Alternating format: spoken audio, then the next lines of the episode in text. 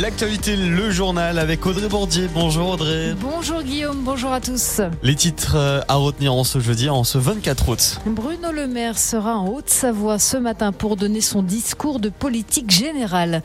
Un important incendie s'est déclaré hier dans le Semnoz. Il est toujours en cours ce matin. Et puis, le nouveau refuge de la Pointe Percée a accueilli ses premiers randonneurs.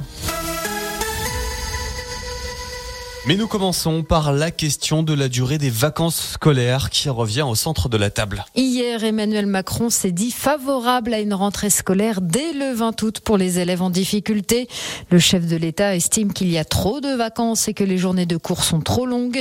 Il a également reconnu que la nouvelle formule du baccalauréat avec des épreuves anticipées dès le mois de mars n'était pas totalement adaptée. Des ajustements dans le calendrier des épreuves seront effectués.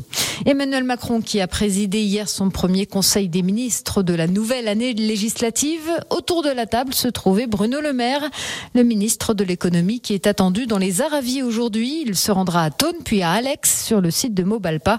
Il y rencontrera les chefs d'entreprise de Haute-Savoie avant de faire son discours de rentrée et de présenter ses priorités pour l'année. Après les chaleurs, place aux orages. L'alerte canicule continue pour le sud de la France. Une trentaine de départements sont en orange, dont les deux Savoie, et 17 sont en rouge, dont l'Ain et l'Isère mais dans le nord du pays, ce sont les orages qui arrivent. Là aussi, une trentaine de départements ont été placés en alerte. Des orages qui sont attendus chez nous dès demain soir. Guillaume, tu nous feras bien sûr un point complet météo à la fin de ce journal. Et en attendant la pluie, attention au risque d'incendie. Les pompiers de Haute-Savoie sont mobilisés depuis hier matin dans le Semnoz. Déjà deux hectares et demi ont été détruits.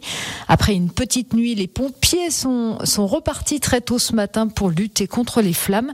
Les causes du sinistre ne sont pas encore connues, mais les pompiers déplorent encore trop de comportements irresponsables comme des barbecues allumés près de la végétation. Si vous avez prévu de faire la pointe percée, pourquoi ne pas en profiter pour faire une nuit en refuge? Alors non, Guillaume, hein, je ne te pique pas ta chronique idée rando. La tienne, ce sera à 7h20. voilà. Mais non, dans les Aravis, un nouveau refuge vient d'ouvrir, ou plutôt l'ancien refuge de Gramusset a été complètement rénové et est à nouveau en service depuis la mi-juin. Plus de 2,5 millions d'euros ont été investis par les collectivités locales et la FFCAM, la Fédération française des clubs alpins et de montagne. Nicolas Reynaud, coprésident de la FFCAM, estime qu'une telle structure va permettre de redynamiser l'activité en montagne. Le refuge, c'est un lieu de vie, c'est un lieu de partage où on est là à la fois en immersion dans le milieu naturel. Cette immersion, elle prend de la valeur parce qu'on va la partager avec d'autres. On va partager une rencontre avec les bouquetins euh, du col des Verts, avec un coucher de soleil, avec tout ça. Et tous ceux qui veulent euh, venir un petit peu découvrir l'expérience montagne à travers une nuit en refuge, à travers une immersion. Parce que faire de la montagne, c'est bien, faire de la montagne euh, sur la journée, sur la demi-journée, mais euh, passer une nuit là-haut, c'est encore mieux. On voit la montagne avec un autre angle et on vit d'autres expériences. Et, et c'est ça qui a motivé la fédération pour travailler sur ce projet. Le refuge de Gramusset est situé à 2164 mètres d'altitude, à une bonne heure de marche du col des Ânes et à une heure et demie du sommet de la Pointe Percée.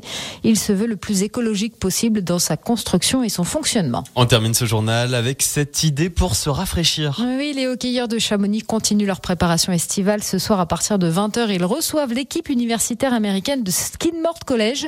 Ça se passe à la patinoire Richard Boson. Merci beaucoup Audrey pour ce journal. Vous retrouvez tous les articles de la rédaction, bien sûr, sur Radio Mont sur notre application. Vous retrouvez également les reportages et tout ça en audio avec, euh, avec donc tous ces articles qui sont disponibles gratuitement.